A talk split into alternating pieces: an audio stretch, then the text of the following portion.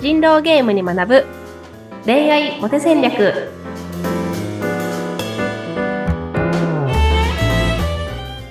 皆さんこんにちは恋愛コンサルタントの渡辺優香とインタビュアーのズッピーこと辻秀次です。いいかさん、今週もよろしくお願いします。よろしくお願いしますはーい。早速なんですが、今週の話題、もういっちゃいましょう。タイトルが、なんで女性受けする趣味をプロフィールに書いてもモテない理由と、場の空気を読んだのに疑われる理由の意外な共通点。なんか、残念ですね。は いそうですねなんかまあこれまであんまり女性と縁がなかった男性に、まあ、割とある傾向としてなんか女性と楽しめる趣味がないっていう人って結構いて、うんだ例えばなんか、趣味が、ボイストレーニングに通ってますとか、で、なんか、散歩ですと,、まあ、とかなんか、えそれは男性まあのプロフィー散歩ルとして？はいいけど、そうですね。うんなんかアクションゲームが好きで、とか、なんかさ、あんまり釣りが好きですとか、まあ、うん。まあ散歩とかはいいかもしれないけど、その女性がすごい好きな人が多いっていう趣味が結構持ってないってケースってあるんですよね。はいはい。うん。で、その釣りが好きです。なんかプロレスが好きです。野球観戦が好きです。みたいなことだけを書いても、うん。じゃあ理想の女性とマッチングするかっていうと難しいから、うん。じゃあ、そのインタビューする中で、なんかカフェは行きますか？漫画は読みますか？とかって聞いていくんだけど、はい。でもその女性受けする趣味、例えば旅行とか映画とか、うんそれを書いてもモテないっていうことって結構あるんですね。残念だな。いろいろ本人もね、本人も考えて、これ書いとけば何か会話になるだろうと思って書いてるのにね。そうそうそうそうです。うん。これあんまりモテないんですかそれ。書そうです。いても。で、まだこれは、まあ、なんか最初の段階、その、男性受けする趣味しかなかったっていう状態が、うんまあ、モテ度マイナス5ぐらいだとすると、で、その、そこそこ旅行とか漫画とか、その、普通に話せるよみたいなことが伝わった段階で、まあ、プラマイゼロって感じですね。ああ、そうか。うん。突出はしないんだ。そうそうありきたそうそう。りなんだ、まだ全然。そうなんですよ。だってうん映画、映画っていう趣味に対して SF アクションからファンタジーまで幅広く見ますって書いてあっても、うん。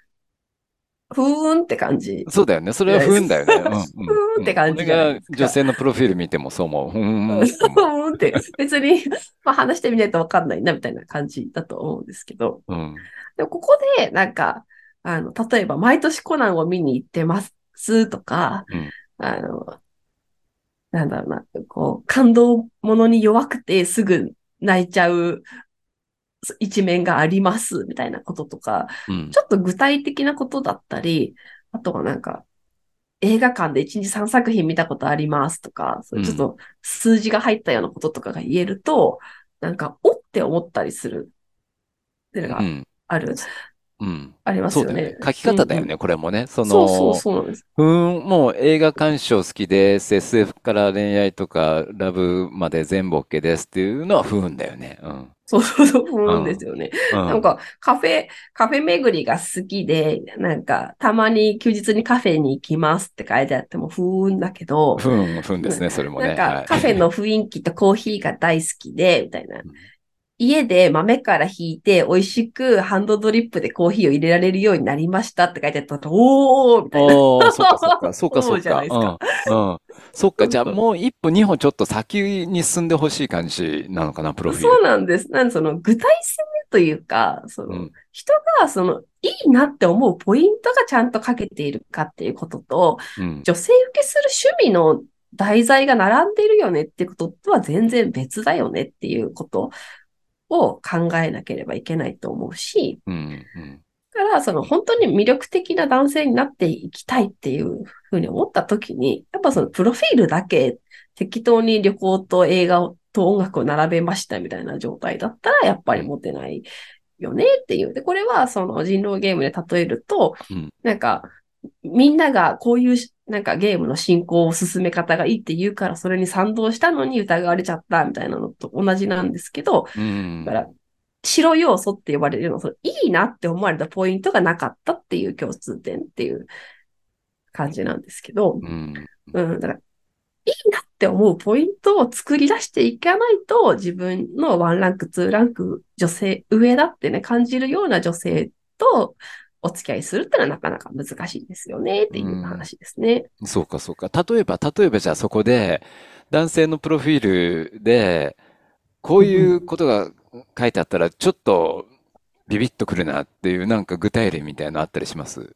そうですね。まあ、料理好きっていう男性で、あの、弁当男子で毎日会社に弁当持ってってますとか、書いてあった。おーみたいな感じするし、さっきのカフェのハンドドリップもそうだけど、うん、まあ、まあ、音楽だったら、うん、まあ、自分で作曲趣味でしたこともあります、みたいな話だったりとか、うん、なんだろうな。まあ、カラオケで100点取ったことがあります、みたいな。うん、歌には自信がありますって書いてあるのでも、おおって思うし、うん、なんかな、ちょっと特技的な要素というか、はい、なんか、普通、一般の人が聞いても、えー、すごいって思うような内容、うん、が、ちょっと具体的に入ってるといいですかね。うん。あ、そっかそっか。やっぱ、うんうんうん、そうなのね。なんか、突出したものとか、なんか、話題となる、やっぱフックみたいのが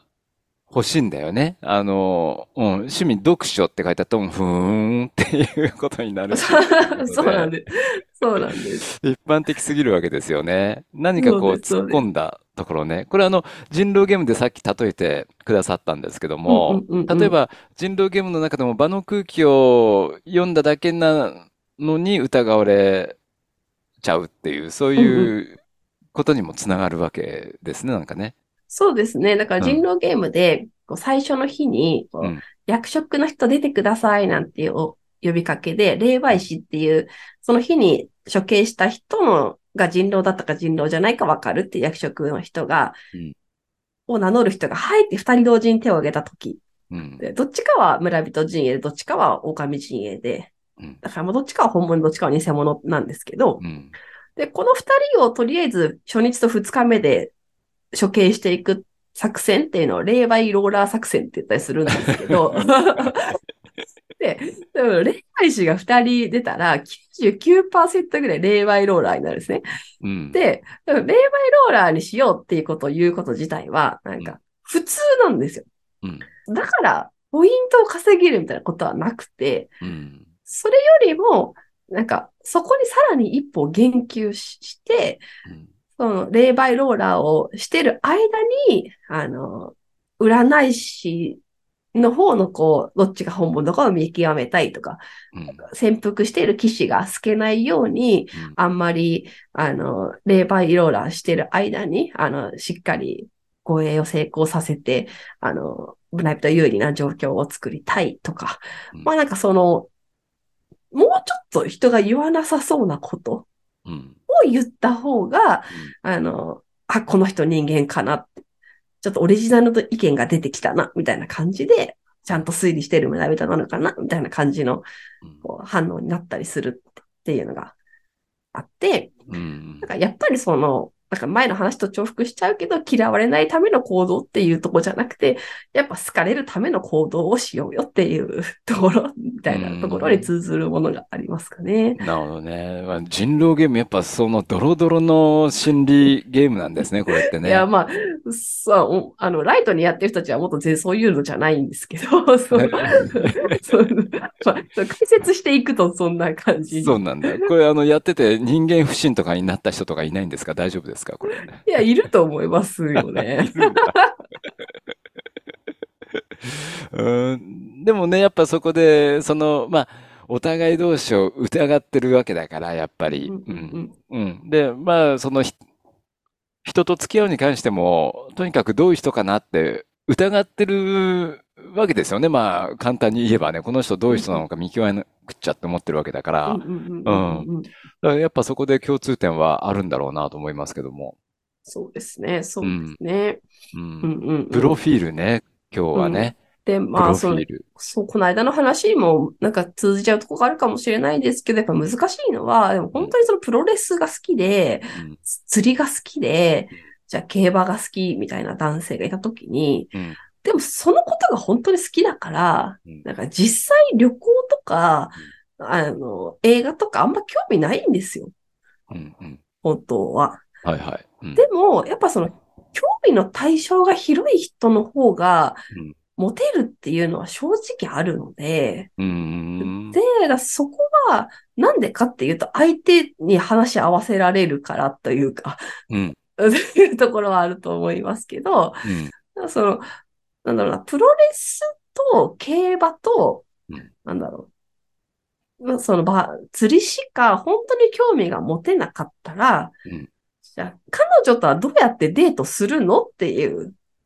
話があるわけで、一緒まあにプロレス見に行くのっていううん。話なわけで、うん。だからそこを見越して、なんか今興味があるのはそうかもしれないけど、なんか将来彼女を喜ばせてあげられる自分になったら、なれるようにうん努力してほしいなって思うんですけど、うん。なんかその、なんか結構そういう話をするとみんなからの反論で多いのは、いや別に彼女がディズニー行きたいって言うなら俺全然付き合いますよ、みたいな。うん。えそうじゃないんだよ。そうじゃないんだよ。女の子だけが行きたくて、男の子が付き合ってくれてるだけって女性はつまらないの？って。そうだよね。一緒に楽しまないとね楽。しみたいの？っていう。うんそうそうそう。さすがズッピーさん。そうか、そうか。うん。そこなんだよな。でも、俺は、プロフィールの件で思ったんですけど、逆に女性のプロフィールにね、趣味は、プロレス、釣りって書いてあったら、あこの子面白そうだなって思いますよね。いや、そうそうそう。だから、あの、本当に、なんか、ナチュラルにモテてる男子っていると思うんですけど、うん。そういう人の内容って、なんか、旅行、映画、音楽、料理、カフェ巡り、グルメみたいなのが、うんナチュラルに書いてあって、中身もびっしり書いてあるみたいうん。な。やっぱナチュラルに持ってる男性ですよね。なんならい、けばな習ってますみたいなことまで書いてあったりみたいな。へなんかそういうナチュラルモテ男子はいますけどね。え。そうか。うん。そうか、そうか。じゃあ、これから、これからまあ、狙ってる彼女とかね、あの、いる方の、ちょっと今、まあ、嘘はつかないけど、なんて書いてあるのがちょっとビビッとくるのか、ちょっともう一回まとめてみましょうか。何がいいかな？うん。そうですね。まあ嘘はダメだけど。うん。嘘はダメだけど、だからなんかちょっと趣味欄に書くことで、なんか、え、すごいって言われるような要素を探そうっていう感じですかね。うんなんか温泉、まあ旅旅行だったら国内の温泉すごいいろいろ行きましたとか、うん。そんなんでもいいだろうし、まあうん毎年友達と旅行してますみたいなのでもいいだろうし、うんうん。うん。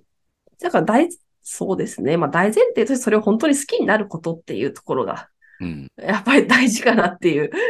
じゃあ、でも嘘書くことになっまあ、嘘書いてもいいんですけど、その、その嘘に自分が合わせていく気持ちがあれば、うん別に3ヶ月後に、なんだろうな、そうなってればいい、いいと思うんですけど。うん。うんうん。なるほどね。そうだよね。うん大嘘はつかない方がいいよね。例えば、カラオケ100点取りますって言って、いざ、うんうんじゃあカラオケ行こうって言って、もうすごい音痴だったりしたら、お前超嘘ついてたろって話になりますよね。そうです、そうです。そのできなさそうなことは書かないで、そうだよね。うんううん。ん。でもなんか、その家で上手にコーヒー入れられるようになりましたぐらいだったら、うん。なんか頑張ればできそうじゃないですか。かわいいかわいいかわいい。うんそれはなんか頑張ったらいいんじゃないのと思う、思うし、そうだね。うんうんなんか、うんえ映画でも、なんか、先月は 3, 3回映画館に行きましたとか、うん。だったら別に3回映画館に行けばいいから。嘘をついてないものを探してるような気もしますけど。そうですね。嘘を現実にできる範囲のことで、なんかすごいって思われそうなことを探していけるといいんじゃないかなと思いますねうん、。わかりました。もう前々回はね、いやもう、要はね、言い方ですよっていう話をね、あの、うんうんあったかと思うんですけど、今回はもう、要はもう、プロフィール書き方ですよと そうですね。はいい。う回ですね。うん。そうですね。まあ、うんが、頑張ろうっていう、その、プロフィールの自分に近づいていけるように頑張るっていう考え方もいいんじゃないのというね、ところでした。はいはい。わかりました。あんまり大嘘はつかないようにしてください、ね。つかないようにしてください。はい。はい。いろいろとお互い精進してまいりましょう。はい。はいということで、ゆきかさん今週もありがとうございました。ありがとうございました。また来週よろしくお願いします。お願いします。